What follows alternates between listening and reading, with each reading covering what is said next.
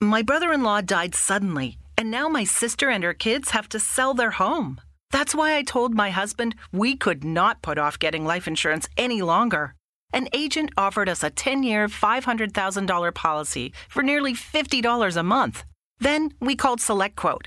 SelectQuote found us identical coverage for only $19 a month, a savings of $369 a year. Whether you need a $500,000 policy or a $5 million policy, SelectQuote could save you more than 50% on term life insurance. For your free quote, go to selectquote.com. SelectQuote.com. That's selectquote.com. SelectQuote. We shop, you save. Full details on example policies at selectquote.com slash commercials.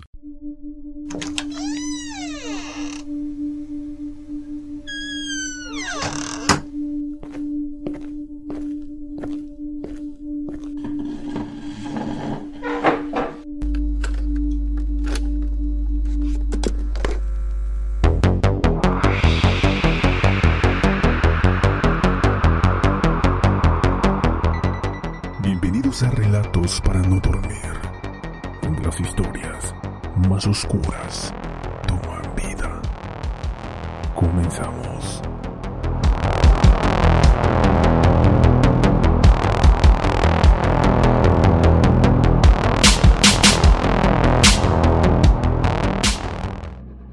El lunes 23 de noviembre de 1998 se iniciaba en la ciudad de Sitomir el juicio de un ucraniano acusado de haber asesinado a 52 personas ante la celosa mirada de un público enloquecido que reclamaba la cabeza del acusado. Su calma contrastaba con la emoción de todos los presentes en la sala, en su mayoría jóvenes. Antes de continuar, los invito a seguirnos a través de Instagram, donde estaremos subiendo material sin censura del caso que aquí hablamos. Nos puedes encontrar como relatos para no dormir. Sin más, continuemos con nuestro caso. Como la mayoría de los asesinos en serie, Onoprienko tuvo una infancia complicada. Su madre murió cuando era niño y su padre lo abandonó en un orfanato. Desde muy joven empezó a delinquir para ganarse la vida y en 1989 dio un paso más al concluir sus robos con el asesinato de las víctimas.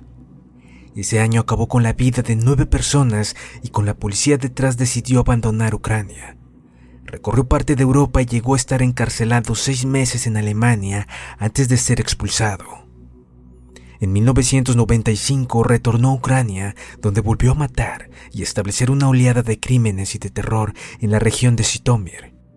Entre octubre de 1995 y marzo de 1996 mató a 43 personas más. La Nochebuena de 1995 se produjo el ataque a la aislada vivienda de la familia Saishenko. El padre, la madre y dos niños muertos y la casa incendiada para no dejar huellas. Seis días después la escena se repetía con otra familia de cuatro miembros.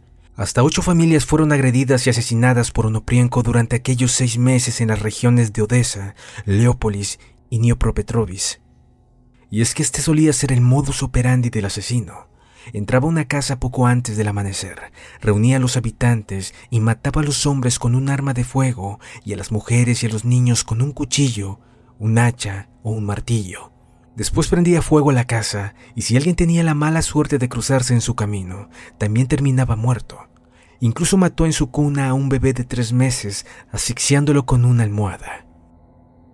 Anatolio Noprienko siguió los pasos del carnicero de Rostov, Andrei Chikatilo, Ambos mataron al mismo número de víctimas, pero son muy diferentes.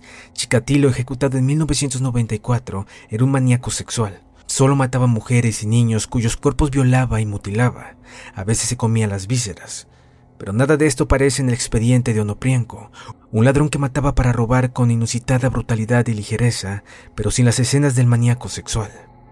Onoprienko supera a Chikatilo por el corto periodo en que realizó su matanza, seis meses frente a doce años. Estas matanzas incitaron a la segunda investigación delictiva más grande y complicada en la historia ucraniana después de la iniciada para la detención de Andrei Chikatilo. El gobierno ucraniano envió una buena parte de la Guardia Nacional con la misión de velar por la seguridad de los ciudadanos y movilizó a más de 2.000 investigadores de las policías federal y local.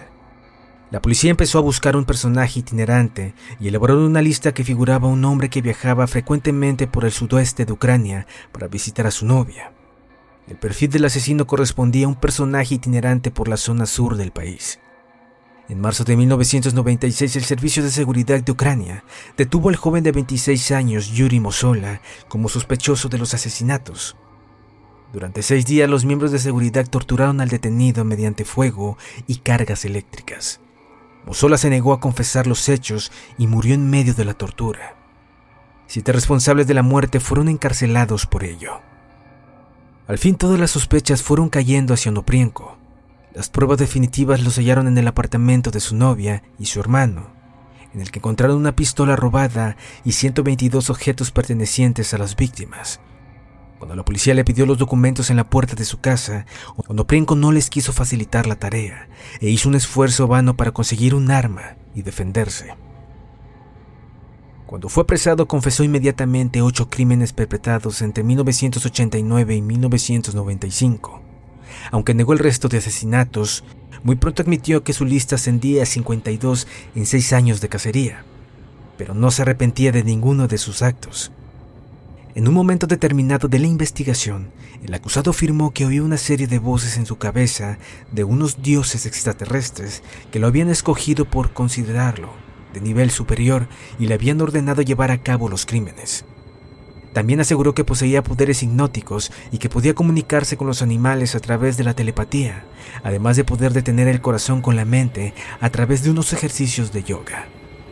El 23 de noviembre de 1998 se iniciaba en Sitomir el juicio.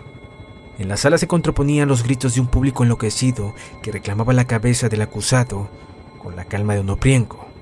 El asesino seguía sin arrepentirse de ninguno de sus crímenes. El juicio fue uno de los más complejos y costosos de la historia de la justicia ucraniana.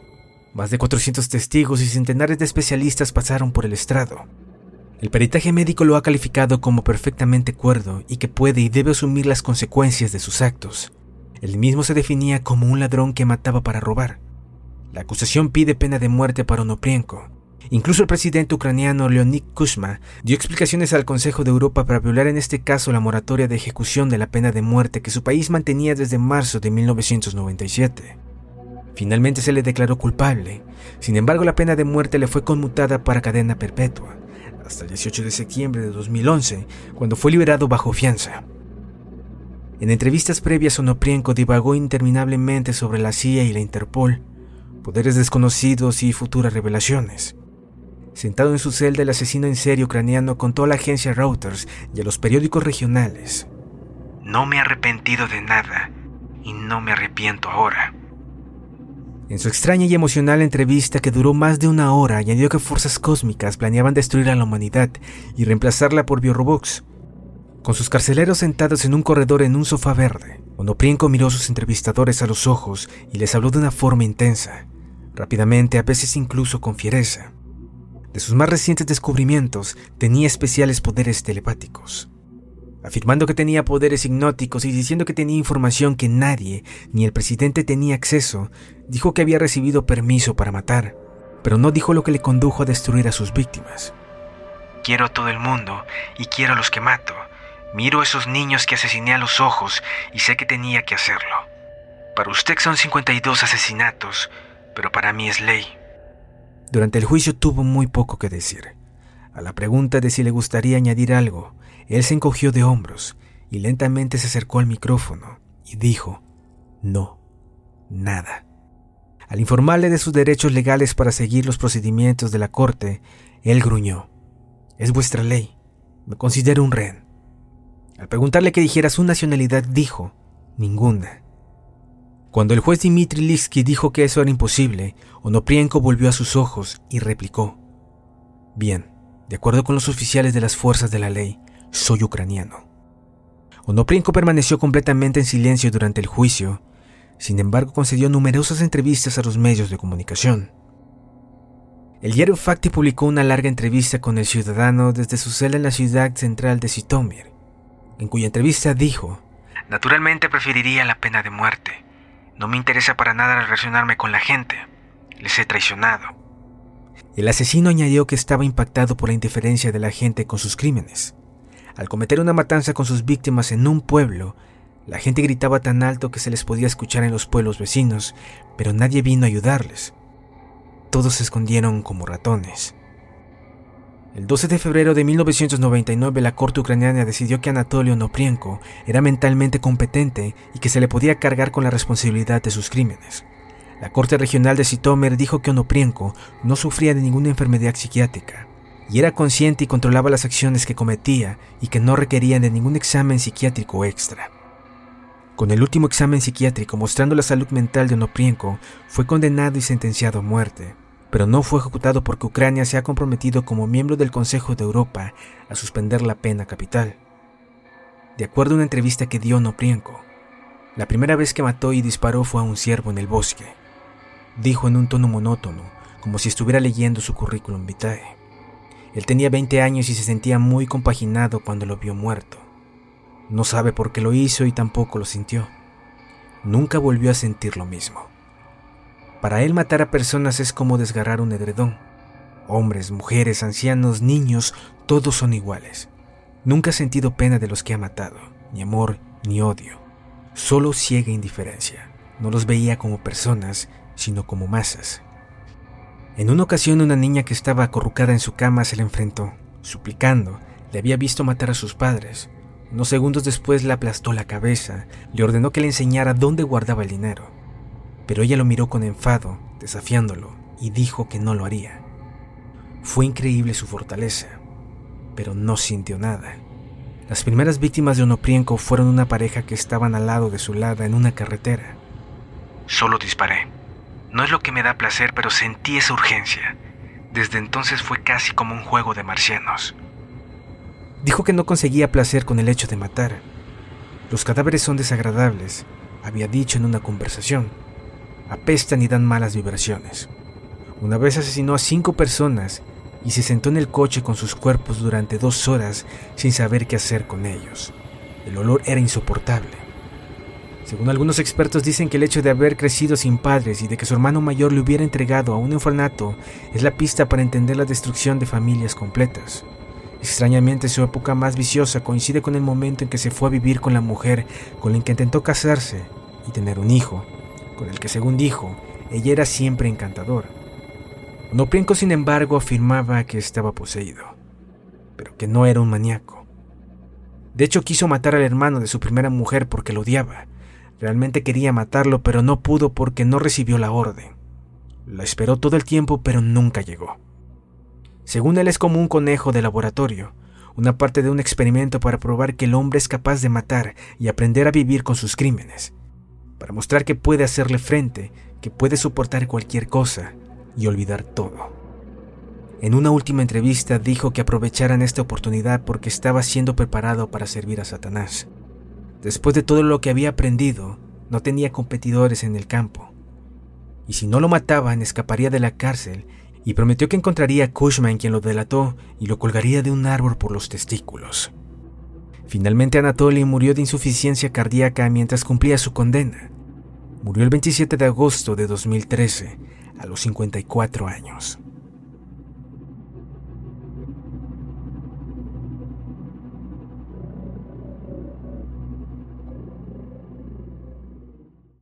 ¿Te ha gustado nuestro podcast? No olvides seguirnos y nos escuchamos en una próxima emisión.